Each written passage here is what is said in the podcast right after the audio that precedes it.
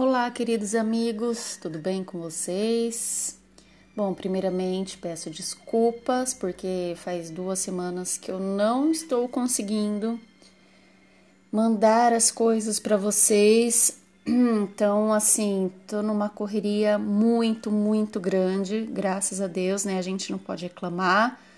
Essa pandemia aqui para mim tem sido de muito trabalho, porque a gente trabalha com vídeo então as pessoas têm procurado bastante a gente para fazer live, para fazer vídeo.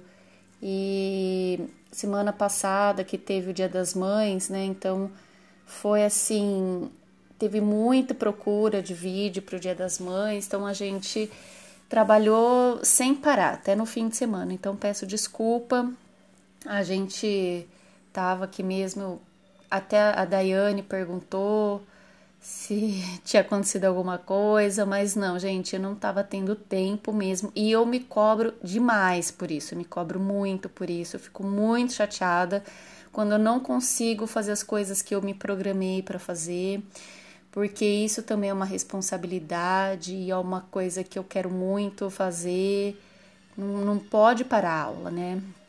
É, a gente vê aí que algumas pessoas são interessadas sim em aprender e essa é uma missão que eu carrego, né? Então, a gente quer sim ajudar, estudar, evangelizar. Então, eu peço desculpas do fundo do meu coração, mas vamos seguir a aula aí. Então, eu vou tentar é, fazer duas aulas para a gente não ficar atrasado, tá bom? Então, eu vou começar a aula de hoje com a prece de Caritas, que eu gosto demais, tá bom?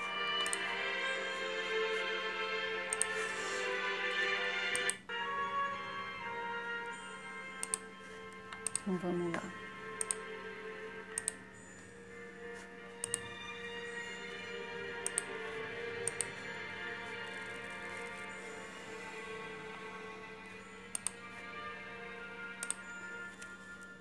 Deus nosso Pai, que sois todo poder e bondade, dai força àqueles que passam pela provação, dai luz àqueles que procuram a verdade e ponde no coração do homem a compaixão e a caridade. Deus, dai ao viajante a estrela guia, ao aflito a consolação, ao doente o repouso. Pai, dai ao culpado o arrependimento, ao espírito a verdade, à criança o guia ao órfão o Pai. Que a vossa bondade se estenda sobre tudo que criaste.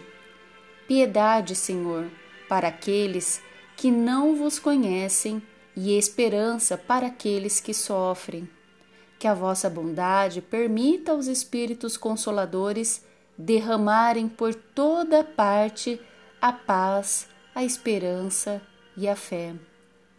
Deus, um raio uma faísca do vosso divino amor pode abrasar a terra.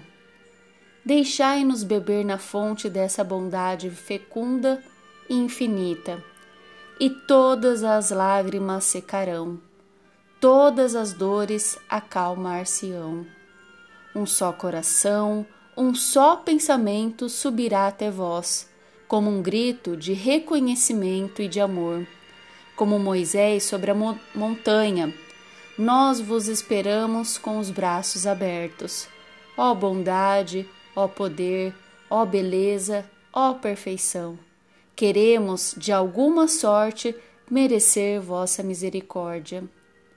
Deus, dai-nos a força no progresso de subir até vós, dai-nos a caridade pura, dai-nos a fé e a razão Dai-nos a simplicidade que fará de nossas almas o espelho onde refletirá um dia a vossa Santíssima imagem.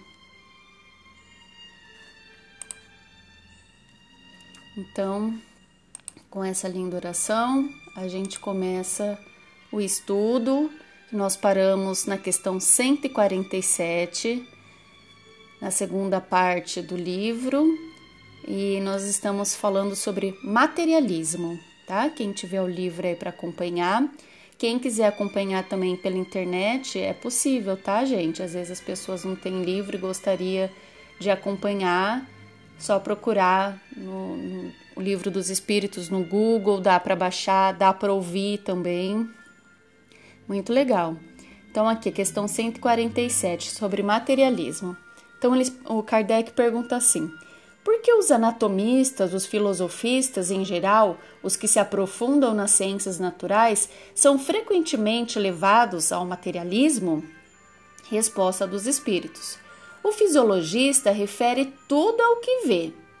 Orgulho dos homens que tudo creem saber, não admitindo que alguma coisa possa ultrapassar o seu entendimento. Sua própria ciência os torna presunçosos. Pensam que a natureza nada lhes podem ocultar.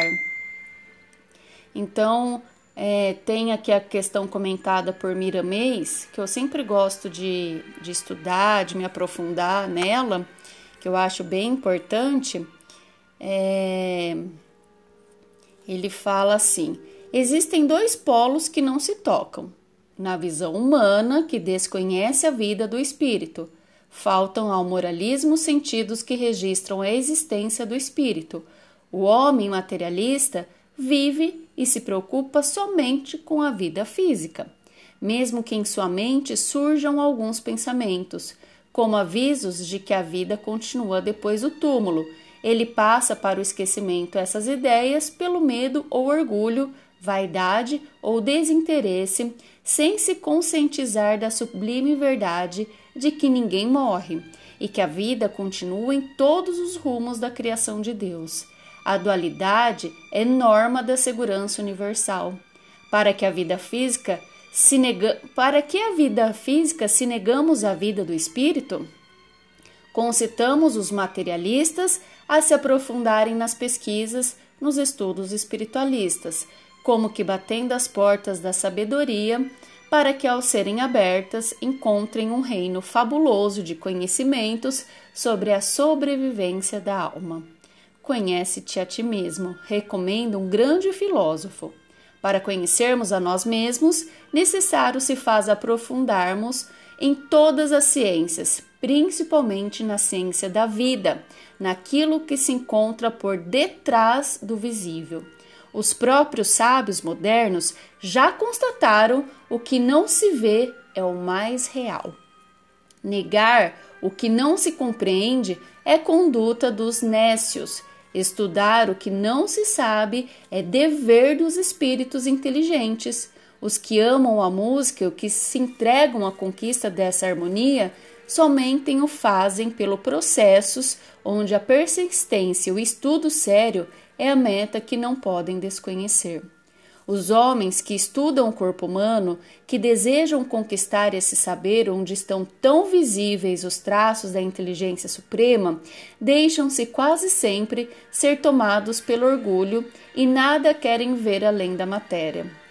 Quando descobrem algo que a humanidade desconhecia sobre as leis que governam a argamassa fisiológica, o orgulho os impede de reconhecer aí as mãos do Criador e a vaidade deixa de lado os sentimentos que falam da paternidade que criou, de uma sabedoria suprema que nos governa todos.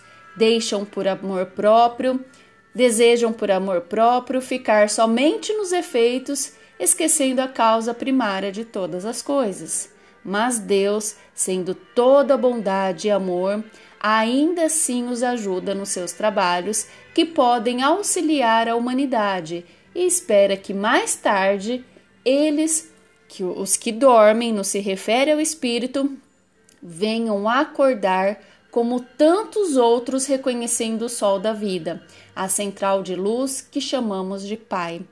A existência de Deus e de todos os espíritos criados por ele se evidencia para quem a quer ver e sentir em todos os fenômenos da natureza. Não pode existir a matéria sem o espírito, nem o espírito sem a matéria. A dualidade se completa para a glória da vida imortal. De onde saiu o espírito? Certamente que respondemos: de Deus. De onde saiu a matéria? A resposta deve ser a mesma. Portanto, somos todos irmãos, e desse princípio deve nascer o respeito e, nas mesmas linhas, o amor. Certamente, somente o tempo pode abrir-nos olhos, no sentido de conhecermos a verdade, aquela força que liberta todas as almas, fazendo-a sentir no céu da consciência a vida de Deus. Muito bonito, né? Eu gosto de estudar essa parte comentada pelo Espírito Miramês. Ele fala bastante coisa que, que completa né, o que está escrito no livro dos Espíritos. Então, é, quando o livro, o livro dos Espíritos foi escrito por Kardec em 1857, é, na época havia pou, pouquíssimas pessoas que, como não existia ainda o Espiritismo, porque o Espiritismo só se deu com a vinda do livro dos Espíritos. Então, primeiro Kardec é, escreveu o livro dos Espíritos, as pessoas começaram a se interessar, começaram então a fundar centros para que houvessem estudos sobre esses livros de Kardec e aí sim tinha o Espiritismo. Então, naquela época, eram pouquíssimas pessoas que acreditavam em espírito, que acreditavam que existia algo além é, depois da morte. Né? Então, muitas pessoas eram sim materialistas, e aqui ele se refere né, a, aos homens filosofistas, fisiologistas e anatomistas, que são aqueles que estudam o corpo humano, né, que eles estão ali para entender o cérebro, entender como funciona a máquina humana, né, o coração, como que da onde vem a inteligência, da onde vem a vida, mas eles não se aprofundam e em outra coisa além daquilo que eles podem sentir, daquilo que eles podem apalpar, daquilo que eles podem ver. Então, para eles, o, eles ainda são muito orgulhosos, né? Então, aquilo para eles, o que eles conseguem ver é aquilo que eles conseguem estudar, é o que eles, eles acreditam. Então, mas aqui fala que esse estudo realmente é importante, o estudo deles, e que mais tarde, sim, é, eles vão passar a, a, a ser como os outros, entender um pouco mais sobre o espírito, a, a vir estudar, pode ser que não nessa vida, mas em alguma outra, né? Pode vir sim a, a ser até um dirigente do centro, por que não, em alguma existência. Muitas vezes nós negamos tanto o espiritismo e hoje estamos aqui na casa nessa casa maravilhosa, estudando, entendendo um pouco mais sobre essa religião que reúne filosofia, que reúne a ciência, né? Então, nós podemos, eu, né, posso falar por mim, posso ter sido em alguma existência uma materialista que não acreditava em Deus, não acreditava em vida após a morte, não acreditava em fluido cósmico universal, não acreditava em nada e que hoje estou aqui estudando, aprendendo, tentando compreender um pouco mais para passar para vocês, né? Então todos nós temos um despertar. Então é, essas pessoas ainda estão muito ligadas à matéria, mas a gente vê que hoje em dia já é diferente. Né? Naquela época ainda o materialismo era muito grande. Hoje não, hoje a gente vê que já é um pouco diferente. Existem os cientistas, médicos espíritas, cientistas que se aprofundam a estudar é, a vida após a morte, né? aquelas pessoas que é, têm aquela fazem a passagem, mas que voltam, né? Então a gente vê aí, eu já vi várias vezes no, no no Globo Repórter, né, pessoas falando sobre isso, como que é fazer a passagem, mas depois voltar. Então a gente vê que já está tendo um tipo de estudo sobre isso. Já as coisas vão mudando, né? E as pessoas vão conseguindo entender um pouco mais sobre Deus, um pouco mais sobre o Criador, sobre as coisas maravilhosas que Ele fez né? não só material, mas também o mundo espiritual, que é a nossa verdadeira pátria. Então vamos lá para a questão 148. Essa daqui é bem grande, são apenas duas questões. Então Kardec pergunta: Não é estranho que o materialismo seja uma consequência de estudos que deveriam, ao contrário, mostrar ao homem a superioridade da inteligência que governa o mundo? Deve-se concluir que esses estudos são perigosos? Resposta: Não é verdade que o materialismo seja uma consequência desses estudos, e o homem que deles tira uma falsa consequência, pois ele pode abusar de tudo, mesmo das melhores coisas. O nada, aliás, os apavora mais do que eles se permitem aparentar. E os espíritos fortes são quase sempre mais fanfarrões do que valentes. A maior parte deles são materialistas porque não dispõem de nada para preencher o vazio. Diante desse abismo que se abre ante eles, mostrai-lhes uma tábua de salvação, e a ela se agarrarão ansiosamente. Aí tem um, um comentário de Kardec. Por uma aberração da inteligência, Há pessoas que não veem nos seres orgânicos nada mais do que a ação da matéria, e a esta atribuem todos os nossos atos. Não veem no corpo humano senão a máquina elétrica. Não estudaram o mecanismo da vida senão no funcionamento dos órgãos. Viram-na extinguir-se muitas vezes pela ruptura de um fio, e nada mais perceberam além desse fio. Procuraram descobrir o que restava e, como não encontraram mais do que a matéria inerte, não viram a alma escapar-se e nem puderam pegá-la. Concluíram que tudo estava nas propriedades da matéria e que, portanto, após a morte, o pensamento se reduz ao nada. Triste consequência! Se assim fosse, por que então o bem e o mal não teriam sentido? O homem estaria certo ou não pensar senão em si mesmo, e ao colocar acima de tudo a satisfação dos prazeres materiais. Os laços sociais estariam rompidos e os mais santos afetos destruídos para sempre. Felizmente, essas ideias estão longe de ser generalizadas. Pode-se mesmo dizer que estão muito circunscritas, não constituindo mais do que opiniões individuais, porque em parte alguma foram erigidas em doutrina uma sociedade fundada sobre essa base trairia em si mesma os germes da dissolução e os membros se despeda despedaçariam entre si como animais ferozes. O homem tem instintivamente a convicção de que tudo não se acaba para ele com a vida, tem horror ao nada, e é em vão que se obstina contra a ideia da vida futura. E quando chega o momento supremo, são poucos os que perguntam o que dele vai ser, porque a ideia de deixar a vida para sempre tem qualquer coisa de pungente. Quem poderia, com efeito, encarar com indiferença uma separação absoluta e eterna de tudo que ama? Quem poderia ver sem terror abrir-se à sua frente o imenso abismo do nada?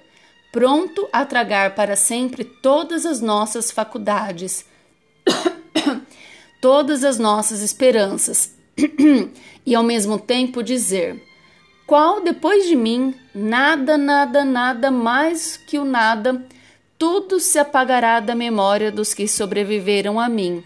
Dentro em breve, nenhum traço haverá de minha passagem pela terra. O bem mesmo que eu fiz será esquecido pelos ingratos a quem servi, e nada para compensar tudo isso, nenhuma perspectiva a não ser a do meu corpo devorado pelos vermes. Então, este quadro não tem qualquer coisa de horroroso e de glacial? A religião nos ensina que não pode ser assim, e a razão o confirma. Mas uma existência futura, vaga e e indefinida, nada tem que satisfaça o nosso amor do positivo. E é isso que para muitos engendra a dúvida. Está certa que tenhamos uma alma, mas o que é a nossa alma? Tem ela uma forma, alguma aparência? É um ser limitado ou indefinido? Dizem alguns que é um sopro de Deus, outros que é uma centelha, outros uma parte do grande todo, o princípio da vida e da inteligência. Mas o que é que tudo isso nos oferece? Que nos importa ter nossa alma se depois da morte ela se confunde com a imensidade, como as gotas d'água no oceano? A perda da nossa individualidade não é para nós o mesmo que o nada? Disse assim que ela é imaterial, mas uma coisa imaterial não pode ter proporções definidas e para nós equivale ao nada. A religião nos ensina também que seremos felizes ou desgraçados segundo o bem ou mal que tenhamos feito. Mas qual é esse bem que nos espera no seio de Deus? É uma beatitude, uma contemplação eterna, sem outra ocupação a de cantar louvores ao Criador? As chamas do inferno são uma realidade ou apenas um símbolo? A própria Igreja as compreende nesse último sentido. Mas então, que sofrimentos são esses? Onde se encontra o lugar de suplício? Em uma palavra, o que se faz ou que se vê nesse mundo que nos espera a todos? Ninguém costuma se dizer, voltou de lá para nos dar conta do que existe. Isso, porém, é um erro, e a missão do Espiritismo é precisamente a de nos esclarecer sobre esse futuro e a de nos fazer até certo ponto vê-lo e tocá-lo, não mais pelo raciocínio, mas através dos fatos. Graças às comunicações espíritas, isto não é mais uma presunção, uma probab probabilidade sobre o qual cada um pinta a vontade que os poetas embelezam com suas ficções ou enfeitam de imagens alegóricas nos que seduzem e a realidade que nos mostra sua face, porque são os próprios seres de além-túmulo que nos vêm contar a sua situação, dizer-nos o, o que fazem, permitir-nos assistir, por assim dizer, a todas as peripécias da sua vida. E por assim nos mostram a sorte inevitável que nos está reservada segundo os nossos méritos ou os nossos delitos. Há nisso alguma coisa de antirreligioso? Bem pelo contrário, pois os incrédulos aí encontram a fé e os tíbios uma renovação do fervor e da confiança. O Espiritismo é o mais poderoso auxiliar da, da religião, e se assim acontece, é porque Deus o permite e o permite para reanimar as nossas esperanças vacilantes e, e nos conduzir ao caminho do bem pelas perspectivas do futuro. É grande, mas é bem interessante essa, é, essa resposta, que esse comentário de Kardec, né? Porque aqui Kardec ele pergunta se então é errado é, esse estudo aqui desse materialismo, porque duvida então de Deus, né? É, Acredita-se muito na matéria e o homem fica, é, ele fala que o homem mostra a superioridade da inteligência do mundo que governa, né? Pergunta é, se, se isso é errado, né? Então fala que não, que não é verdade que o materialismo seja uma consequência desses estudos que o homem é, que deles tira uma falsa consequência, né? Então aqui Kardec está explicando que principalmente o papel do espiritismo, porque ainda existe é, uma religião, se eu não me engano, posso estar enganada, mas acho que é o, é o é, é, são os protestantes, né? Que eles acreditam que depois que morreu eles dormem eternamente, não existe mais nada, não, eles não acordam, eles não estão. Eh, o espírito continua dormindo, acabou, morreu ali, morreu, acabou tudo. Vive no eterno sono profundo. Então, eles são materialistas, eles não acreditam que há alguma coisa além da morte. Né? Então, aí eles começam aqui a se questionar: então, por que que eu vou ser uma pessoa boa? Por que, que eu vou ter que ajudar o meu próximo a ser uma pessoa melhor se tudo isso vai acabar? Né? E aí eles é, faz a indagação aqui é, exatamente sobre isso, né? Por que, que eu vou ter que fazer tudo isso se depois as pessoas não vão nem se lembrar se tudo isso vai acabar? E aí eles falam que o homem ele tem horror ao nada, né? Que o nada é, não existe, na verdade, né? Então aí fala que uh, o espiritismo ele é o oposto do materialismo, né? E ele vem para nos mostrar através das comunicações espíritas que as comunicações espíritas elas acontecem desde os primórdios, sempre aconteceu.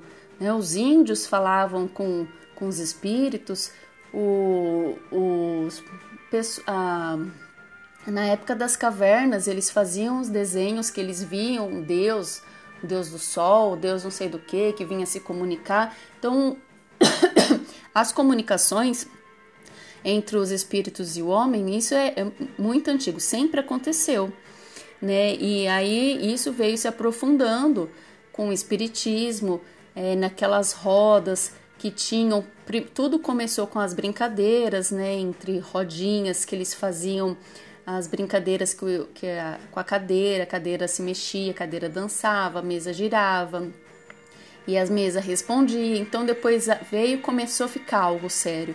Houve estudo, né? Então Kardec participava dessas reuniões e que a gente até hoje vê que isso existe nos centros, essas comunicações, é algo sério, né? Então tem os estudos mediúnicos e que os espíritos então vêm se comunicar, vêm falar as aflições deles, o que se passa. É, alguns vêm para dar um recado, vêm para contar como que funciona do outro lado. Então a gente vê é, que existe sim algo além da matéria, algo além da vida, então algo além da morte. Então o corpo morreu, mas o espírito continua vivo. E ele continua inteligente, ele continua sendo o que ele é. E não é porque morreu que virou santo. Ele continua sendo exatamente como ele é. Então ele vem para nos comunicar como é do outro lado, é, vem mostrar que a vida continua, que a vida é eterna, que não existe a morte, existe apenas a separação do corpo, né? Que o corpo ele é perecível um dia acaba a validade dele, mas o espírito não, o espírito continua, né? E aqui na questão comentada por Miramês fala assim: o estudo sério não leva o homem ao materialismo, pelo contrário, quem pesquisa com sinceridade a vida encontra a verdade. E para provar o que mencionamos, podemos constatar nos bastidores da história universal maior quantidade de sábios espiritualistas do que o contrário. O homem de inteligência, frio no que toca ao espírito, às vezes teme a pesquisa ou lhe falam mais alto ao orgulho e à vaidade, não pode aceitar que alguém invisível esteja lhe inspirando a fazer algo de especial no que se refere à humanidade. Não sabe ele que ninguém descobre nada, tudo já se encontra à vistas de todos. Tudo já se encontra feito por Deus na programação universal da vida. Somos apenas instrumentos da sua bondade. E muitas descobertas feitas no mesmo instante em vários pontos do globo por homens diferentes provam esta afirmativa. As verdades estão estão disseminadas como que escritas no fluido cósmico oriundos de Deus. O nosso progresso é filho do estudo permanente. Assim, Deus não fez e nos ajuda a compreender suas leis espirituais e eternas. Os homens que estudam e continuam a negar as suas procedências desvalorizam a si mesmos, mas nem por isso deixam de ser eternos na eternidade do Criador. O tempo falar-lhe-ás mais alto, e com cooperação desse tempo haverão de sentir e agradecer o despertamento para a vida imortal.